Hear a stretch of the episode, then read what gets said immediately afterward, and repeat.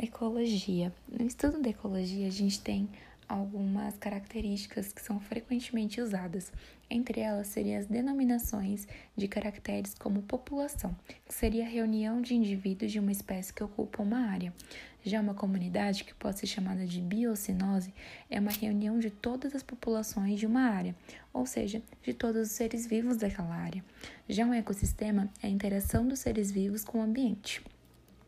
Lembra que a ecologia ela é composta por fatores bióticos mais fatores abióticos. Também é formada por comunidade de ambiente e biocenose mais biotipo.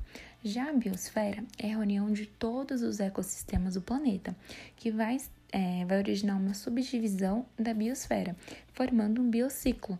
Então a gente tem o ciclo, é, o luminociclo, que seria o ciclo de água doce, é, o talassociclo, que seria o ciclo marinho, e o epinociclo, que seria o da terra firme. Já os biomas são ambientes naturais que possuem condições climáticas e vegetação semelhantes e ocupam diferentes regiões do planeta. Exemplo, a floresta equatorial ou floresta amazônica, a floresta do Congo e assim por diante. Já um ecotone é uma faixa de transição entre ecossistemas. Então, a gente tem um exemplo ali entre a floresta amazônica e a caatinga, a gente tem a presença de um ecotone, que seria essa mistura de biomas. Já o habitat, a gente pode chamar ele de endereço, porque é o local onde uma espécie é encontrada. Já o nicho ecológico seria a profissão daquela espécie, que é o modo de vida que aquela espécie vai ter, seus hábitos, e seja alimentares, seja de dormir, seja de movimentação. Uma cadeia alimentar ela é a transferência linear de matéria e energia entre os seres vivos, na qual possuem três níveis tróficos, é, sendo eles produtor, consumidor e decompositor. Lembra que o produtor ele é sempre autotrófo, é, sendo pela fotossíntese ou quimiossíntese, o consumidor ele é sempre heterotrófico, assim como o decompositor. Lembra que o decompositor ele pode ser orgânico ou inorgânico. É, já a teia alimentar é a interação da cadeia, a interação das cadeias alimentares, então ela sempre vai ser de uma maior proporção. A gente tem o biotipo, que é a área física na qual determina uma comunidade, onde essa comunidade vive. É a essese, que é uma sucessão ecológica é, que representa a comunidade pioneira, e a biocenose, que é um conjunto de populações diversas, de diversas espécies que habitam uma região em um determinado período. Agora falando de duas características muito importantes que seriam os fatores bióticos. São todos os elementos causados pelos organismos em um ecossistema, sendo eles produtores ou macroconsumidores ou microconsumidores. Já os fatores abióticos são todas as influências que os seres vivos possam receber em um ecossistema, derivados de aspectos físicos, químicos ou físico-químicos do meio ambiente. Entre eles pode ser através da luz, do pH, do solo, da temperatura e assim por diante. Especialização. A espécie são grupos de indivíduos que, na natureza, quando cruzados, produzem descendentes férteis, são isolados produtivamente de outros. É, na especialização, existem dois mecanismos de isolamento reprodutivo.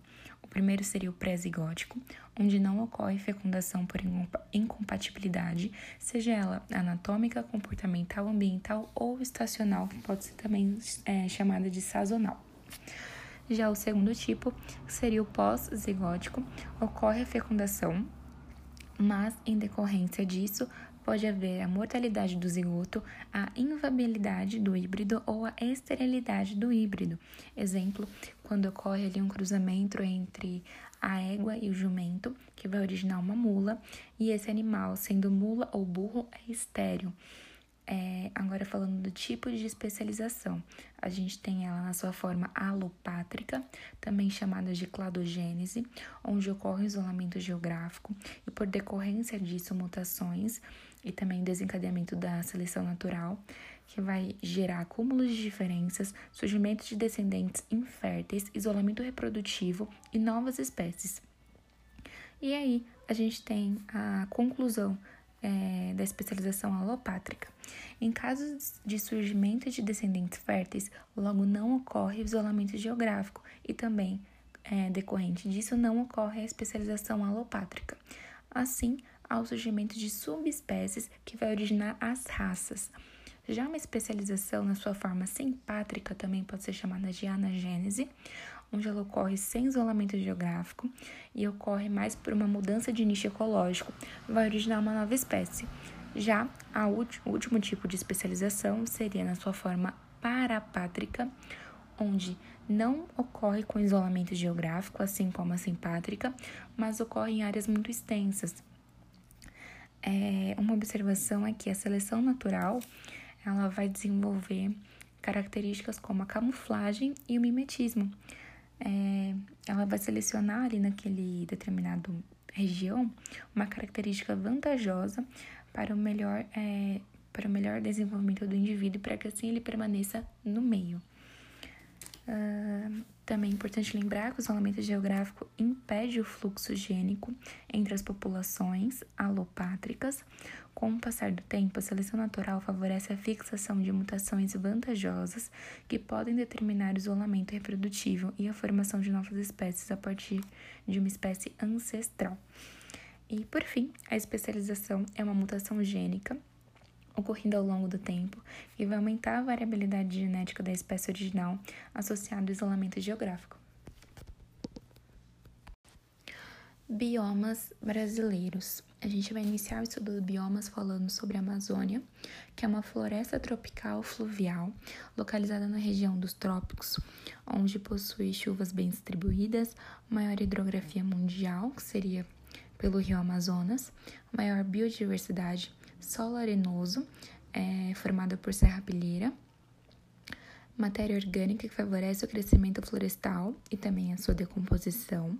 É uma floresta densa que possui folhas largas, chamadas de folhas latifoliadas, e perennifólia. Isso, isso significa que há uma baixa queda de folhas, então é, ela é muito mais florida do que outros ambientes.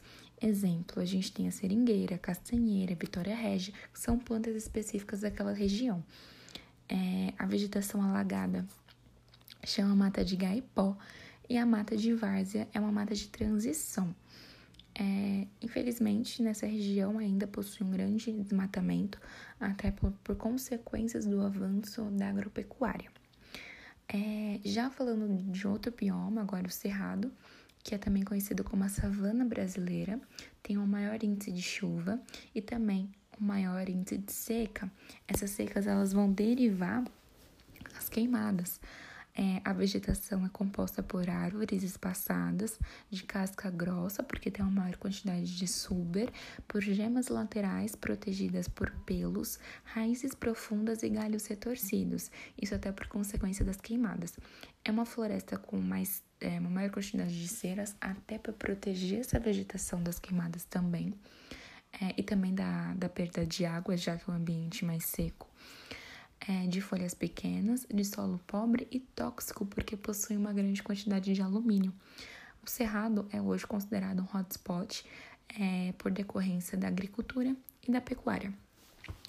Já o bioma Caatinga, ele possui um clima semiárido, uma vegetação composta por plantas com armazenamento de água, são plantas caducifólias, ou seja, tem queda de folha constante, o solo é raso e pedregoso e tem uma grande quantidade de, de cactos, que são folhas reduzidas com mais espinhos.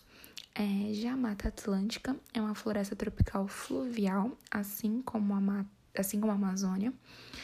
É, atualmente possui 5% da vegetação.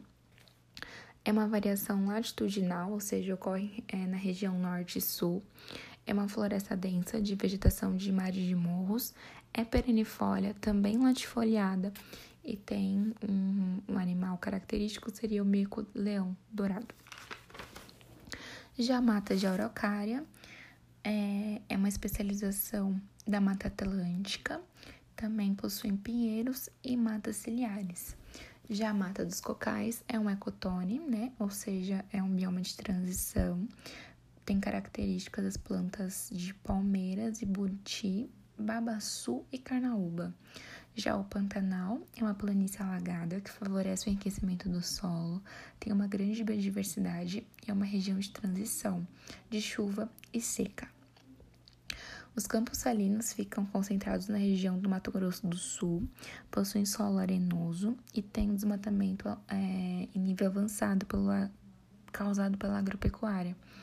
Já a vegetação costeira, é, próximas do mar, então a gente tem o exemplo do manguezal, que é um que é um bioma chamado de ecotone, é um solo encharcado com uma maior salinidade, possui caules escoras, que é para sustentação, raízes aéreas, até para facilitar a busca de água.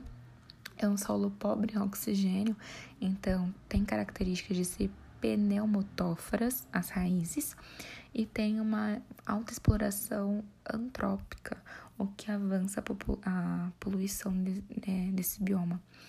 Já a, tem uma característica importante que seria a restinga, que é uma transição com a Mata Atlântica também, assim como a vegetação costeira, e é uma vegetação rasteira, ou seja, ela fica ali na área onde possui areia. As raízes dessa vegetação são raízes hipertônicas, porque possuem uma maior quantidade de sódio.